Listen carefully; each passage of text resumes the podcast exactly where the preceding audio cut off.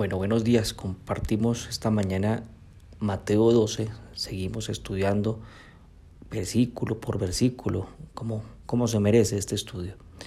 En la guía que tú recibiste de devocional, donde dice pasaje bíblico, pones Mateo 12, versículo 30. Y dice así Mateo 12, 30. El que no es conmigo, contra mí es. Y el que conmigo no recoge, desparrama. En palabras de Jesús, es muy claro, es muy puntual. El que no está con él está en contra de él, así lo está diciendo. Nos pone dos bandos, estoy con él o estoy en contra. No hay punto gris, insisto. ¿Qué característica tiene el que está con él? Pues el que está con él recoge, mientras que el que está en contra de él desparrama. Como cuando abres el grifo del agua e intentas agarrar, agarrar agua con tus manos, no, no, desparramas. Son dos oposiciones claras. Pero ¿por qué Jesús lo dice? ¿Por qué Jesús plantea este pasaje? Es que porque el que nos habla del amor está hablando de tan tajantemente, tan firme. ¿Por qué nos habla de esa forma? ¿Por qué te habla a ti? Pues bueno, miremos el contexto. Muy seguramente has estado siguiendo estos audios. En el audio anterior compartíamos, en Mateo 12, aquel momento en el cual Jesús le dice a aquel grupo de hombres que lo criticaban, que lo juzgaban de sacar, de sanar y de sacar demonios en el nombre del príncipe de las tinieblas. Dice Mateo 12:25 para ponerte en contexto. Sabiendo Jesús los pensamientos de ellos, les dijo, todo reino dividido contra sí mismo es asolado y toda ciudad o casa dividida contra sí misma no permanecerá. Bueno, lo estudiamos. Casa, ciudad y reino. Cuando hay división en la casa, ciudad o reino, pues esta no va a permanecer. Y el antónimo, el antónimo de, de, asolar, el antónimo de dividir, el antónimo de dividir es que sean un, en unidad. Cuando una casa, cuando una ciudad, cuando un reino tiene unidad, armonía, pues esta permanece. Entonces, en este contexto Jesús dice, el que no es conmigo es en contra de mí. Entonces miremoslo muy puntual.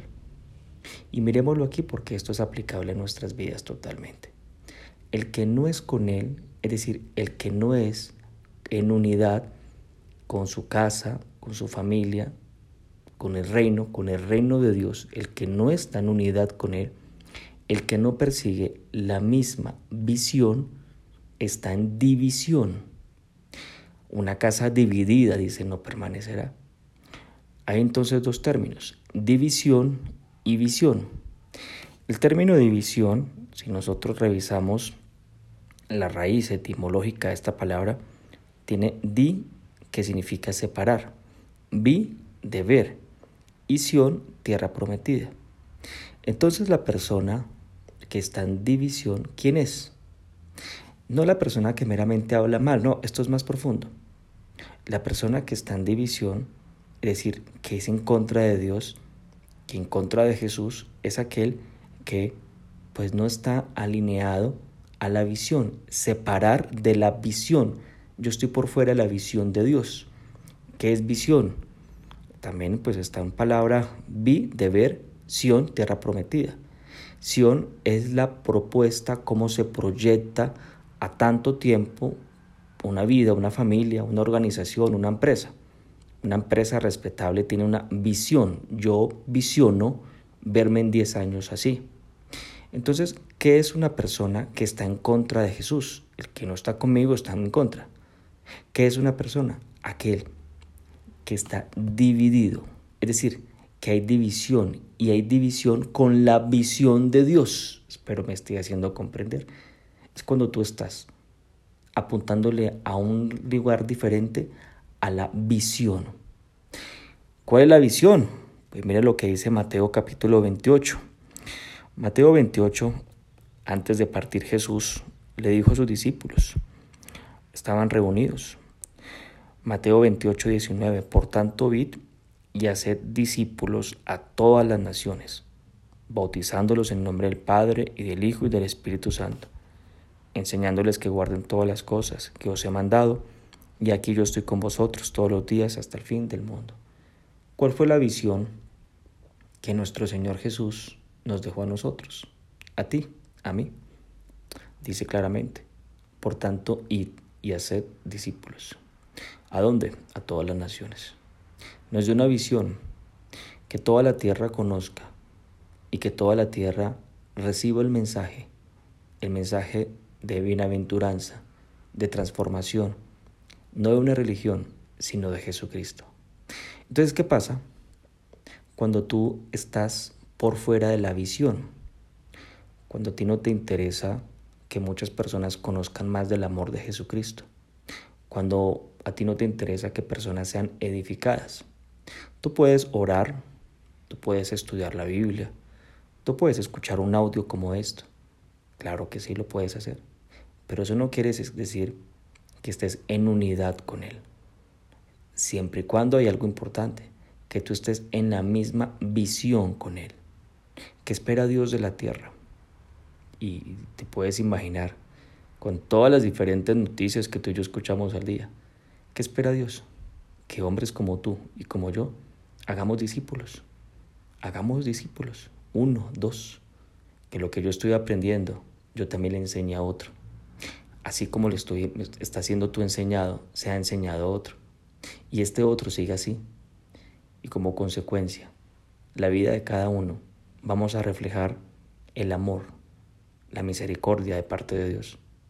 Y como consecuencia, de una manera clara, silenciosa se puede decir, estamos transformando el tejido social de una familia, de una casa, volviendo a los términos de Mateo 12:25, de una casa, de una ciudad y de un reino.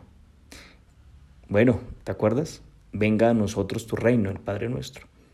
Bueno, la pregunta es entonces en esta mañana, ¿tú estás con Él porque recoges? ¿Tú estás con Él y estás desparramando? ¿Estás con Él o no estás con Él? Si tú estás con Él, vas a recoger. ¿Pero qué vas a recoger? ¿Y por qué lo vas a hacer? Porque estás en unidad con la visión. Id y hacer discípulos. Porque amas una familia en la fe. Y juntos como familia en la fe le apuntamos la conquista y que lleguemos a muchos más corazones. Pero cuando no te interesa, quiere decir que estás en división y la visión que tú tienes de Dios está muy distorsionada. Él quiere y Él anhela que tú y yo actuemos. La pregunta es, ¿visión o división? Acompáñame y hagamos una oración en esta mañana. Padre, te doy gracias una vez más por la oportunidad que tú nos das de compartir en una mañana como estas, donde podemos estudiar tu palabra y entender, como aquella frase que dice, yo hago parte de la solución o hago parte del problema.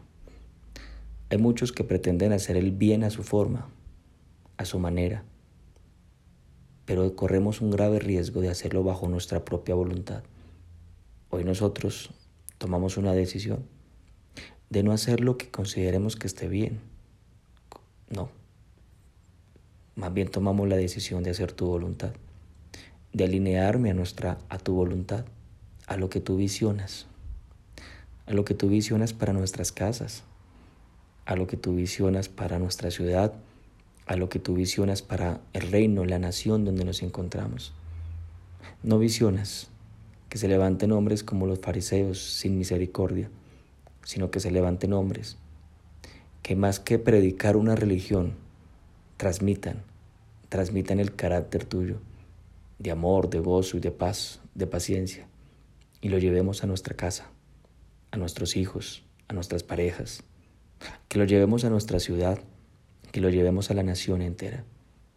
Te quiero dar gracias porque hoy entendemos que nosotros somos ese ingrediente, esa sal que le da sabor y eso que necesita nuestro país, nuestra ciudad y nuestra familia para poder generar una transformación, una transformación social.